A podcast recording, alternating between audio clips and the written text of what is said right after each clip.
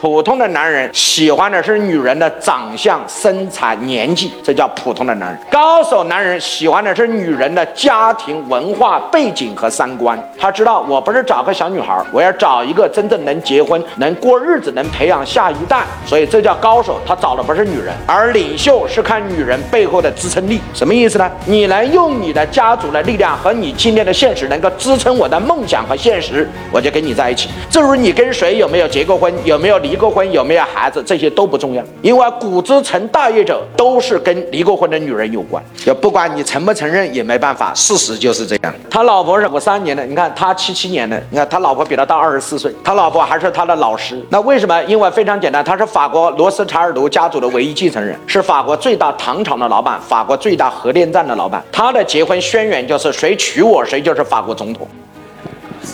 那你就是，所以我跟大家讲的道理一样。所以普通的男人是看女人的身材呀、长相啊、相貌啊各种各样。所以高手一定是看女人的家庭、文化背景、三观，而领袖看女人背后的支撑力。你是否有力量支撑我这一代的事业和梦想？你能支撑，我就跟你在一起。至于你的过去，那不重要，因为干事业有梦想的男人，以他的事业和梦想放在第一位。哎，各位老板，同意吗？